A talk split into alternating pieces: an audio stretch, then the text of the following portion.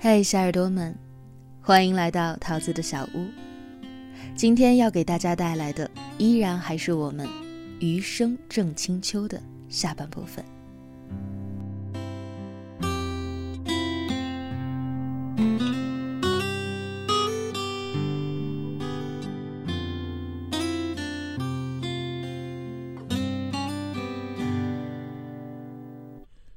我喜欢你。老太太的家人帮她物色了新的对象，她不肯，等不到，就宁愿一个人过一辈子。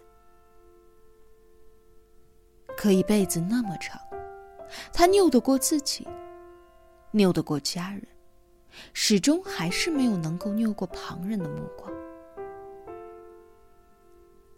家中有适龄的女儿却不婚嫁，这件事儿。让老太太的父母受了许多的苛责和嘲笑，她哭了一整晚。第二天，梳着漂亮的麻花辫儿，被父母带去相亲了，然后结婚、生子。那之后的四十年，她过得不算差。石氏的外公对她很好，谈得上是百依百顺，她也尽力的做好了一个妻子的本分。烧好吃的菜，做好一切的家务，规划孩子的未来。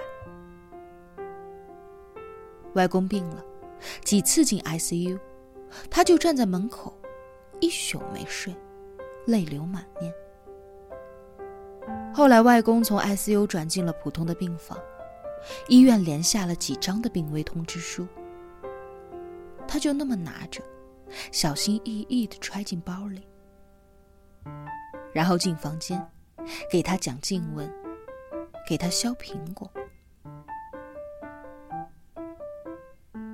外公走的时候，病房里阴差阳错的只有他一个人。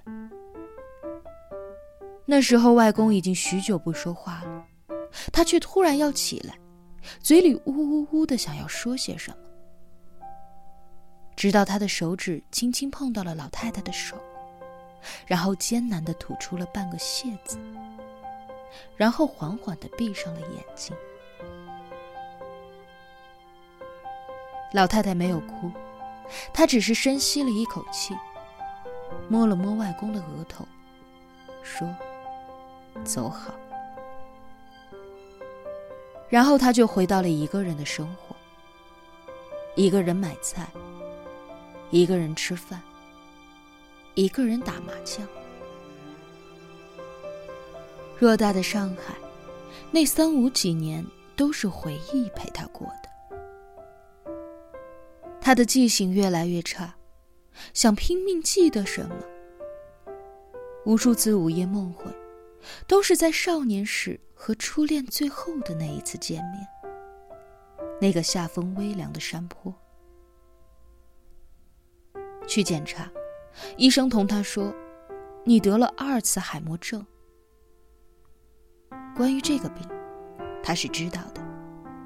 隔壁的老太太患了同样的病，许多事儿已经记不清了，甚至连吃饭也会忘记。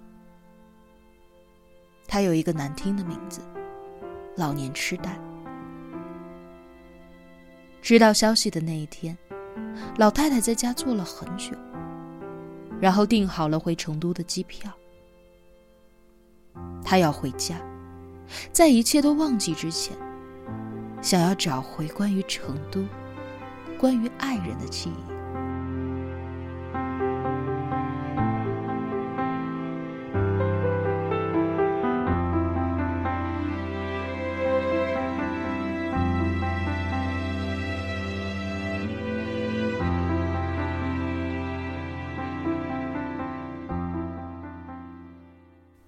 我们都没有想过，一个月之后，人就找到了。不知道算不算幸运？当年的小董到南京做了老师，也结了婚，生了子。一年前妻子离世，他只身一人回到了成都。他一直说很想念，很想念这片故土。老太太得到了消息之后，一宿没睡，起了个大早，对着镜子像小姑娘一样的梳头抹口红。老太太问石石：“我今天漂不漂亮啊？”石石重重的点头：“漂亮。”向来硬脾气的老太太竟然脸红了。她穿了新衣服，挎了小包，被大家簇拥着去餐厅和初恋见面。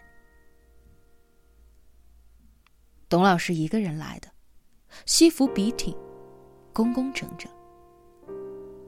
服务员说：“老人家一小时前就到了，正襟危坐的，就是不停的喝水。”大家识相的坐了另一桌吃饭，没有人去打扰重逢的故人。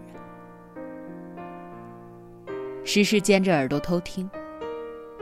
后来他说：“其实两位老人并没有说多少话，连一句最起码的‘过得好吗’。”都没有问出口。董老师只是不安的摸摸索索，然后有一些紧张的从包里掏出了一个苹果，是那种贼大贼亮的红富士，显然揣得很久了。那颗苹果带着余温被送到了老太太的手里。她说：“我记得你喜欢吃苹果的。”外婆便露出了一排大白牙，笑了，嘎嘣嘎嘣的啃起来。一张布满皱纹的脸上，却闪亮着容光焕发的年轻。那天回去后，老太太说：“我们想要结婚。”没有一个人表示反对。这个决定。看似草率，但是他们已经等了四十余年，已经等完了大半个人生了。婚礼办的简单，石氏送给老太太一个相机，老太太抱着它不停的咔嚓。他说：“他什么都想记一下。”他还开始写日记，记柴米油盐，也记重拾的美好。今天同他一同去逛了菜场，以前从来没有过。今天与董老师散步一小时，他一直搀着我。今天他给我唱了一首歌，邓丽君的《我只在乎你》。老太太把相片一张一张的洗出来，放进日记本里。她有时候也会问。这些事儿，我有一天会忘掉吗？董老师总是笑眯眯的摸她的头，说：“有我替你记着呢。”在成都住了一年，老太太说想回上海，董老师就一路跟了过去。上海的那间小房子也逐渐有了烟火气，他们一起买菜。一起吃饭，一起打麻将。就那么又过了两年。石狮说：“那是他见过老太太最幸福的几年。他的脸上永远保持着一种红苹果一般的年轻。但是老天大概并不眷顾这份幸运。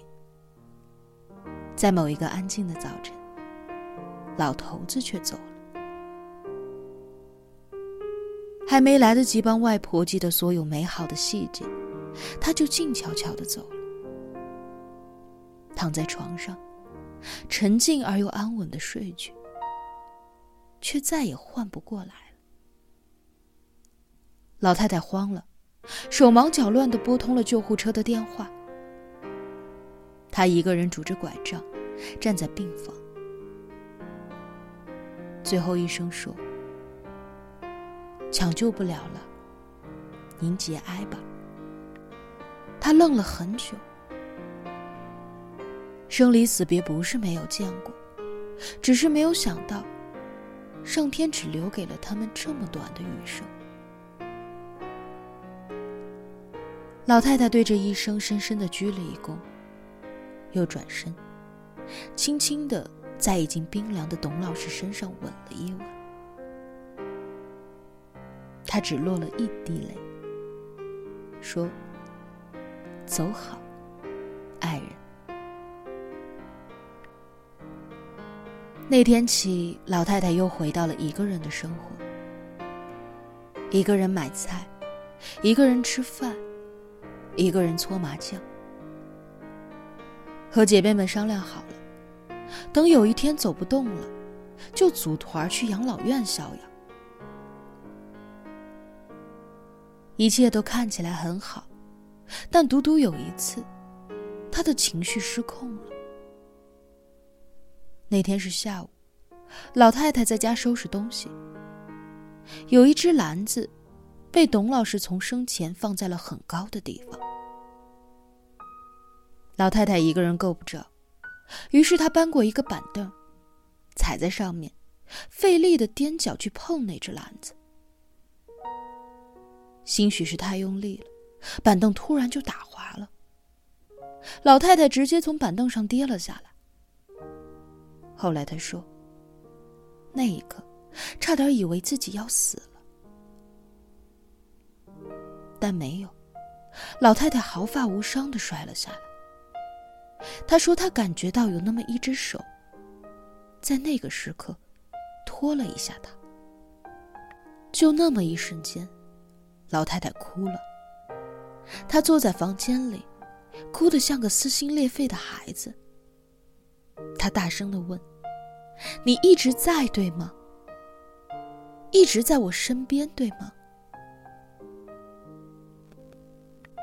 空荡荡的房间却依然空荡荡，没有回音。老太太哭了半个下午。大家其实并不相信这件事儿，但老太太执拗。她说：“她是真的在我身旁的。”过年的时候，老太太、董老师两家人坐在一起吃饭，就又说起这件事儿。董老师的儿女其实对老太太是有一些意见的。他忌惮这位素不相识的老太太将父亲带去了上海，导致他们连父亲的最后一面都没有见到。按说过年是喜事不应该讲这些，但大女儿喝了酒，酒精上头，就喋喋不休地埋怨起来。言谈之间，大家都有些尴尬。大女儿不停的讲，却忽然听见“啪”的一声，她的筷子断了。挺结实的一双木筷，从中齐齐的折断了。那“啪”的一声，好像真的是董老师回来了，告诫他不能无休无止的埋怨老太太，告诉大家，他一直就在老太太的身旁。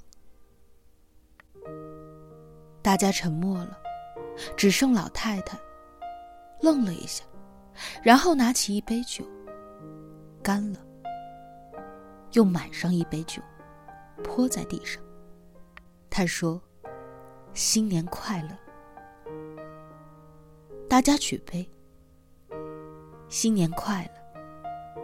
那杯酒敬的不是在座的任何一个人。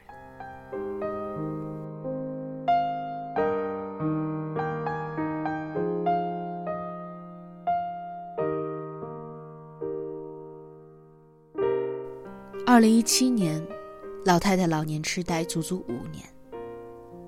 她已经逐渐记不清许多事，记不清如何用智能手机，记不清如何从菜场到家里的路，甚至到后来，记不清儿女、子孙。他只执着于两桩事情，一桩是关于他的日记。他总是将日记拿出来，执意的要我们看里面的照片和字儿。那里记录着他的所有快乐，他说那是他一生中最美丽的自传。那本日记，只有最后一页略显沉重。那上面力道重重的写着：“我，程景之，于二零一二年五月十三日被诊断为老年痴呆。日后要给你们，我的儿女子孙添许多的麻烦。老妈对不起你们。”大家心照不宣，从不忍心翻到那一篇。另一桩事，是关于几十年前的那一场约会。老太太在每天清晨，都会认为总还有一位董老师在山坡上等她。于是他会起个大早去梳漂亮的辫子，然后拿着镜子，将那满头的银发照上一整天。他会每天吃一个苹果，坚持说是约会的时候小董送给他的。